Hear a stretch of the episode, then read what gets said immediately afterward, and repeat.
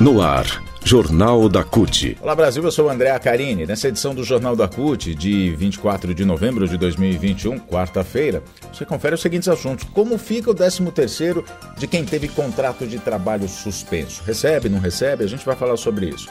Fala também sobre senadores que criticaram o presidente da Petrobras pelo preço dos combustíveis. Mundo entra numa quarta onda de casos de Covid. O alerta é da diretora da Organização Mundial de Saúde e ainda a nota de repúdio das centrais sindicais sobre mais uma tentativa de reforma que retira direitos dos trabalhadores, claro, vinda do governo Bolsonaro. Rádio CUT, www.cut.org.br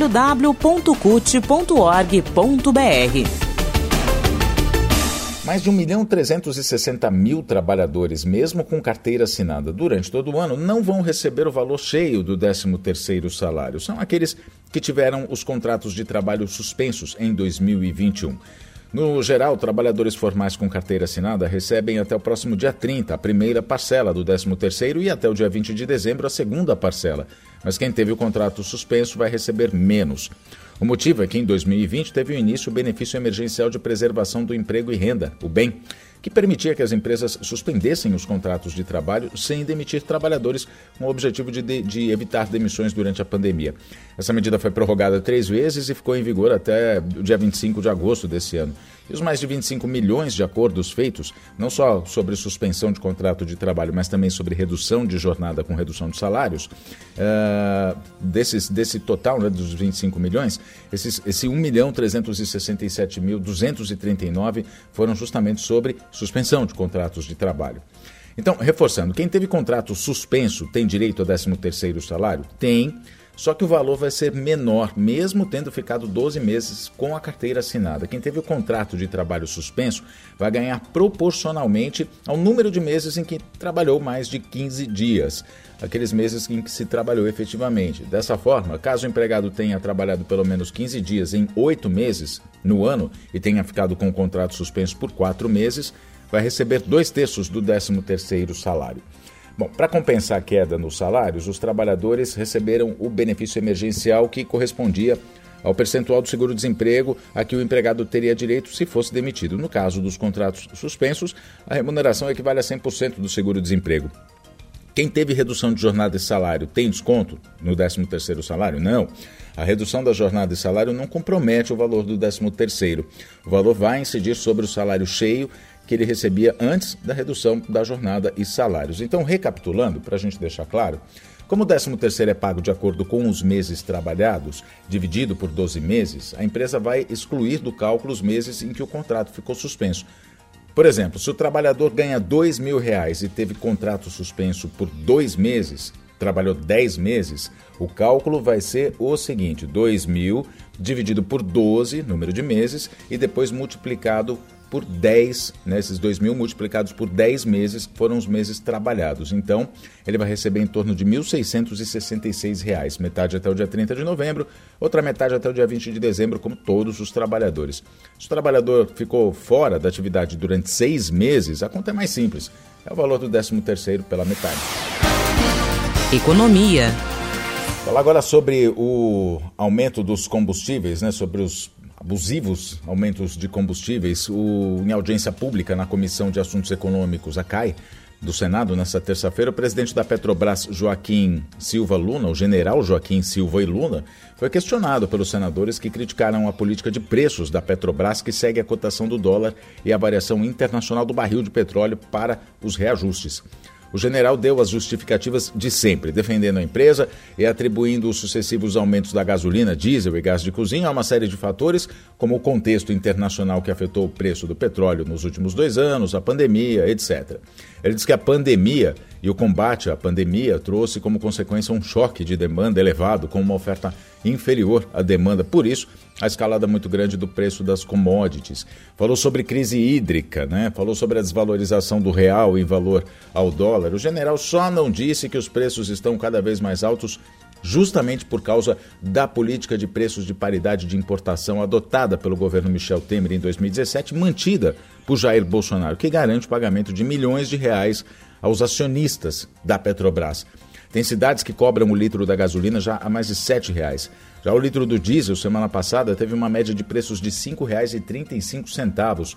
O general Silvio Luna falou que a Petrobras chegou a ficar sob sua gestão 92 dias sem reajustar o valor do gás de cozinha, 85 sem reajustar o diesel e 56 dias sem alterar o preço da gasolina. E isso irritou o senador Omar Aziz, do PSD do Amazonas. Aziz rebateu dizendo que o salário do trabalhador brasileiro não é alterado a cada 90 dias, como o combustível é hoje quase que diariamente. E ainda disse: é uma brincadeira achar que está se fazendo um grande favor aos brasileiros. O Jean Paul Prats, senador pelo PT do Rio Grande do Norte, questionou a decisão da Petrobras de aceitar, sem recorrer à determinação do Conselho Administrativo de Defesa Econômica de 2019 para que a empresa vendesse oito refinarias e acusou o governo federal de não buscar uma redução do preço interno dos combustíveis para atender ao interesse dos acionistas no processo de venda dessas refinarias. Notícias. Bom, consulto, vamos falar sobre pandemia agora. Consulto de casos de Covid-19 em vários países da Europa, também na China, na Rússia. A Organização Mundial de Saúde, a OMS, afirmou essa semana que o mundo está entrando em uma quarta onda de, da pandemia do novo coronavírus.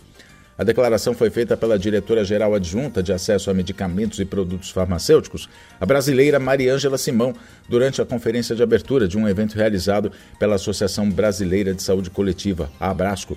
Segundo ela, os casos de Covid-19 na Europa podem se repetir em outros países se nada for feito. O vírus continua evoluindo com variantes mais transmissíveis, de acordo com a diretora. Mas, em razão da vacinação, houve uma dissociação entre os casos e as mortes, pelo fato de a vacinação ter reduzido os óbitos por causa da Covid-19. A diretora Mariângela Simão também lembrou que a imunização reduz as hospitalizações, só que não interrompe a transmissão. Sobre a situação da pandemia do Brasil, ela avaliou que o programa de vacinação até que anda bem, mas a partir da situação na Europa, ela se mostrou receosa, preocupada com o futuro da pandemia aqui no país pelas discussões em curso sobre o carnaval países da Europa que estão repensando suas, estão repensando né, suas estratégias de combate. Nesses países, o surto entre pessoas não vacinadas chamou a atenção da OMS, que aponta um epicentro e que o número real deve ser o dobro ou até o triplo do que é registrado oficialmente. A gente está falando da Europa. A recusa da vacinação por parte da população de lá é o principal motivo para o crescimento de casos de Covid-19 naquele continente. Vários países europeus já retomaram a adoção de restrições, outros países apostam em campanhas de vacinação para conter a disseminação do vírus. Enfim, os governos estão buscando as pessoas para que elas se vacinem e evitem um mal maior, uma volta da pandemia nos níveis em que era uh, em que a gente teve em 2020. Informa CUT. Mais uma vez, o governo declara que flexibilizar direitos trabalhistas resolve o problema do desemprego e melhora as condições de trabalho dos informais. Porta-vozes do governo disseram isso essa se semana passada, na verdade. Em nota, a CUT e as demais centrais sindicais repudiaram mais essa investida do governo Bolsonaro contra os trabalhadores. Vale lembrar que esse é o mesmo discurso da reforma trabalhista, que vinha para gerar 6 milhões de empregos e que ajudaria a diminuir os índices de desemprego. Enfim, flexibilizou, não criou empregos e a gente tem os números que a gente tem hoje, os altos números do desemprego.